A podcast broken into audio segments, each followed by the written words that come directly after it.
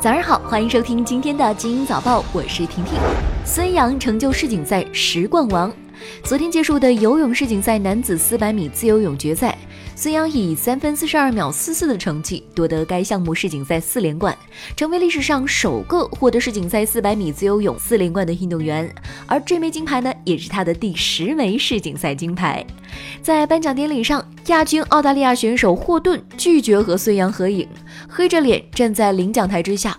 孙杨在赛后回应说：“他想通过这样的举动影响我在赛道上的发挥，但我做好我该做的。你可以不尊重我，但是你必须尊重中国。”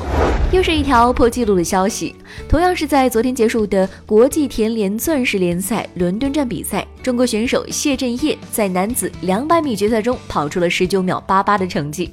以破亚洲纪录的成绩获得了冠军，这是亚洲本土选手首破二十秒。还是一条来自体育界的创历史的消息，已退役五年的中国名将李娜正式加入国际网球名人堂，成为中国乃至亚洲第一个获得这一殊荣的选手。李娜在典礼举行前的新闻发布会上说：“只要坚持不懈地努力下去，我估计五到十年，中国将再次出现大满贯的冠军。”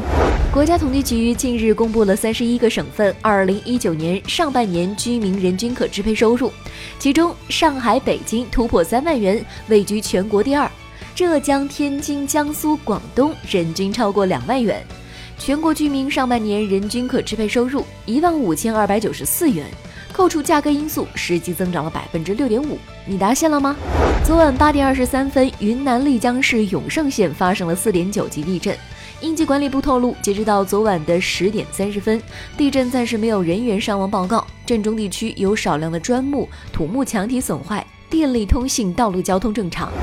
人类对月球的探索历经了半个多世纪，却已在月球留下了垃圾山。废弃物总量将近两百吨，其中大部分是美国在阿波罗任务期间遗留下的，包括五台月球车、电池、背包、羽毛、九十六代宇航员的排泄物等等，还包括各国发射的探测器残骸。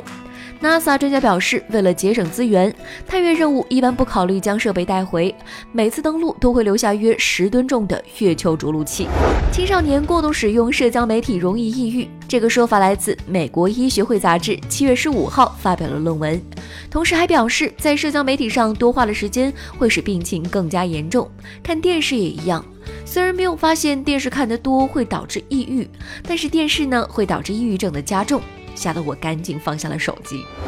今天的精英早报就到这里，祝你度过美好的一天，我们明天见喽。